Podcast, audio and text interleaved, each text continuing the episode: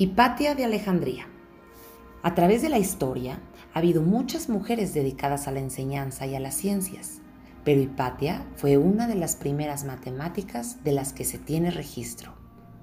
Sus hazañas y logros inspiraron a muchas personas a lo largo de su vida, pero su muerte la convirtió en una leyenda.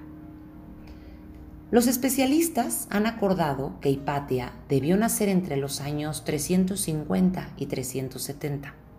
Nació en Egipto, una hermosa ciudad llamada Alejandría. Su padre Teón era muy reconocido académico. Él se aseguró de que Hipatia creciera bien educada y con un tremendo respeto por Grecia y sus valores. Ella sabía que tenía que defenderlo siempre, sin importar el costo.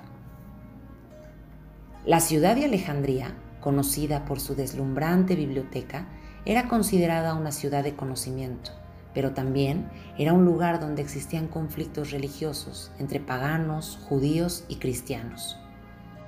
Estos conflictos hacían Alejandría un lugar peligroso para que Hipatia y su padre predicaran el conocimiento y practicaran sus tradiciones griegas, pero era muy importante para ellos hacerlo.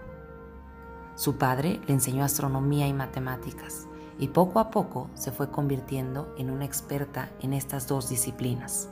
Pronto comenzó a superar a su padre en los estudios matemáticos e hizo importantes aportaciones a sus trabajos. Mientras tanto, también realizaba sus propias contribuciones en geometría y teoría numérica. Además de su trabajo científico, Hipatia era una experta en la filosofía de Platón se convirtió en una de las primeras maestras en Alejandría y las personas viajaban desde muy lejos para escucharla hablar.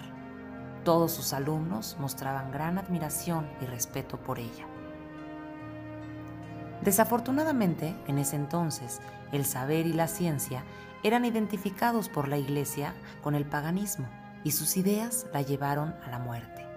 Un grupo de cristianos extremistas la asesinó en el año 415. A pesar de que su muerte fue una tragedia, su vida se ha convertido en símbolo de fuerza y educación para combatir la ignorancia de este mundo.